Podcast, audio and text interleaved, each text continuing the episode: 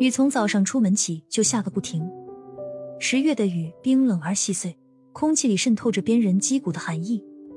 下班的路上，在一家新开的咖啡店要了杯热咖啡，香浓的蒸汽氤氲开来时，心情也仿佛好了许多。双手拢着咖啡杯坐了一会儿，看着落地玻璃窗上渐漫的水汽，才觉得自己有点累了。天开始一层层的暗下来，车都开得很慢，光影在潮湿而朦胧的路面上流动，美得很。咖啡店里人很少。大堂空落落的，确切的说，只有我一个。我开始觉得寂寞，于是要了张晚报，上面多是些耸人听闻的事件，比如最近哪家医院的尸体总是莫名其妙的被剥皮一类的。我从来不相信这些杜撰的消息。放下报纸，目光漫无目的的游移，一个穿一身紫色衣服的女子走进来，优雅的靠在幽暗的吧台上，服务生像是和她极熟识的样子，亲切而殷勤的招呼她。他看上去也很疲惫，脸上带着一丝飘逸不定的微笑。目光向我这边扫了一下，四目相触的一瞬间，我感觉到他身上的那种奇怪的气质，忧伤，不是高傲，也不是。他端着一杯红酒走过来，没有打招呼，却又无比自然的坐在我对面，望着我。我看清了他那种微笑而奇特的眼神，对，不是忧伤，不是高傲，而是一种刻骨的寂寞。我用询问的目光看着他，他微笑，目光里透出一抹理所当然的亲切。小洛。你一点也没变啊，认不出我了。他灿烂的一笑，而我也吃了一惊。是七童，大学时代我最好的朋友。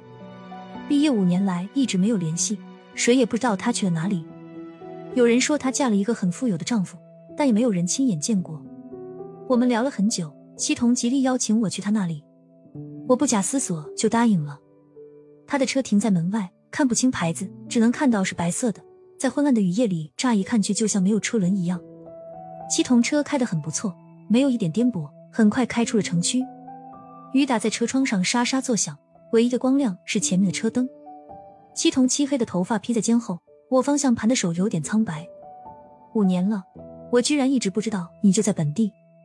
我微笑，你处事可真低调啊。我有什么好张扬的？七童淡淡的微笑着，再怎么张扬。也逃不掉人死灯灭的结果，有什么用呢？还是安静点好，免得有朝一日又难过。我听出他话里的感伤，于是没有再多问。在一座树木茂盛的园林前，他停下车，林木掩映着几十栋住宅，尽管雨夜看不清楚，也能想象出他们白日的壮观。七筒按下喇叭，大门打开，他缓缓的开进去，开进车库。站在他家门口时，我吃了一惊。不知道他五年来从事什么职业，竟可以买下这么大的房子，而且装修的十分典雅。他笑盈盈的让我先去洗澡，拿出一件长及脚踝的睡衣，不知是什么质地，看不出纤维走向，摸上去温润如玉。我走进浴室，这是一间很大的浴室，整个门和一整面墙上都镶着镜子，水已经放好，乳白色的浴缸反射着晶莹的光，一丝淡淡的倦意升起，浑身生出在温暖的水里浸泡的欲望。走到浴缸边。伸手试了一下，是冷水，又拧了拧水龙头，转向任何方向都是冷水。风也不知什么时候大起来，浴缸里的水闪着幽幽的光。我突然产生了一种不祥的感觉，仿佛有一双眼睛透过墙壁在看着我，而且那目光还在移动，移过哪里，哪里就一阵阴凉。我不由得抱紧双肩，恐惧的后退着，但那目光还在逼近。我的后背贴上一个凉冰冰的东西，寒冷而死腻，是具尸体。我不知道自己怎么会产生这种念头，但在当时的环境里，这竟是唯一的念头。但无论是什么，它已经贴在我身上，我逃不掉了。咬紧牙，回头看去，只不过是那件挂在衣架上的睡衣，散发着清淡的幽香。定一定心神，浴室里那样安静，什么也没发生，一至少像是什么也没发生。我全身止不住的发抖，才意识到自己站了那么久。算了，不洗了。我拿起七童的睡衣穿在身上。极柔软的感觉，舒服的难以名状，每一寸纤维都欲贴的顺着我的身体曲线滑下，勾勒出我整个轮廓。我甩甩头发，向门上的镜子望去，那一刹我完全呆住了，心一下子空洞的漂浮在胸腔里，感觉不到它的跳动。镜子里没有我的影子，浴缸、衣架、天蓝色的墙壁都清楚的映在镜中，却独独没有我。擦擦眼睛，向侧墙上的镜子里看，还是一切东西都历历在目，只是没有我。我冲到壁镜前，手指摸索着镜面，凉硬滑冷而又无情的镜面冰着我的手指。它是存在的，和浴室里的其他东西一样真实。可是无论怎么看也没有我，我必须离开这个地方，不管是我的错还是这个地方的错，我决心要走了。我再次转向门口时，门后的镜子里却映出了我的影子。我急忙甩头看壁镜，影子也在。我松了口气，是自己神经过敏。外面的风越吹越大，突然一声震响，灯灭了，室内陷入了一片黑暗。停电了，自然是洗不成澡了。我反而放了心，想推门离开浴室。当我去推门时，却看见镜中的影子在向我笑。我自己的影子全身闪烁着灵光，披散着头发，他在向我笑。而那件睡衣在奇怪的颤动着，这动作很熟悉，就像一只正在消化食物的海参。镜中我的脸也在变，时而青，时而白，时而清楚，时而模糊，最后变成了七童的脸。他在笑，露出两颗白森森的牙齿。我拼命扯下睡衣，镜子里什么都没有了，只有我自己模糊而颤抖的身影。风还在吹，我能听到外面窗子被风摔出的声响，仿佛这是一所没有人居住的空房子。七童在做什么？我摸索着镜面，摸到一个圆孔，那是个门镜。灯又亮了，大概是供电线路还没有完全恢复，灯光忽明忽暗。小心的看出去，看到了七童的背影。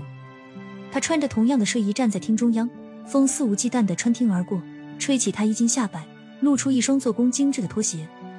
拖鞋是空的，但他就立在上方，立在那并没有装着脚的拖鞋上方。而且他就那样向窗子走过去，关上窗，叫了我一声。小洛，洗完了没有？我应了一声，尽可能装出平静的样子走出浴室。他看到我一丝不挂，微笑着。小洛，怎么了？我想回去。我说，明天还要上班，陪我喝一杯，明早我送你回去。他微笑。我铺床，你去拿酒，在冰箱里。七童绰约的进了卧室，我站立着进了厨房，打开冰箱冷藏室的门。我以为我错开了衣柜。关上门再看，确实是冰箱，可冰箱里全是睡衣，那种美丽的紫色睡衣，细致的纹理，柔软丰盈的触感。关上冷藏室的门，打开冷冻室，还是没有酒，却有一股新鲜的人肉腥气扑面而来。冰箱清白的冷光里，竟然打叠着七八张包好的人皮，它们带着血丝、血筋和发白的脂肪粒，嫩嫩的，在我的目光里颤抖着，仿佛还有生命。最上面的一张已经裁好。只差没有染色，他们就是那些美丽的紫色睡衣。我曾经穿着，而七童正在穿着的紫色睡衣。我关上冰箱的门，不知所措。我不知道我是靠了什么才没有昏过去，或者失声叫喊。事实证明，我这样做是对的。卧室里面，七童在叫我。我慢慢走进去，灯光里，他风情万种的倚在枕上，盖着一条薄薄的纱被，微笑着向我伸出一只手。小洛，你都看见了。你说我美吗？我点点头。他笑起来。我很早就死了，是被我最爱的男人杀死的。他杀死我时就是这样。他揭开纱被，身体在柔软的紫色睡衣里曲线毕露，美得那么恐怖。你看不见我的死相吧？他微笑。那是因为我一直穿着这睡衣啊。他脱下了睡衣，我看见了一具大睁两眼、被活剥了皮的女人身体。我苏醒时，发现自己正躺在一座松柏苍翠的墓园里，面前的碑上刻着西童的名字。我挣扎出公墓，拦了车回去。以后我曾经找过遇见七童的那家咖啡店，一直没有找到。那座店的位置上坐落着一家寿衣店，一问还是家百年老店。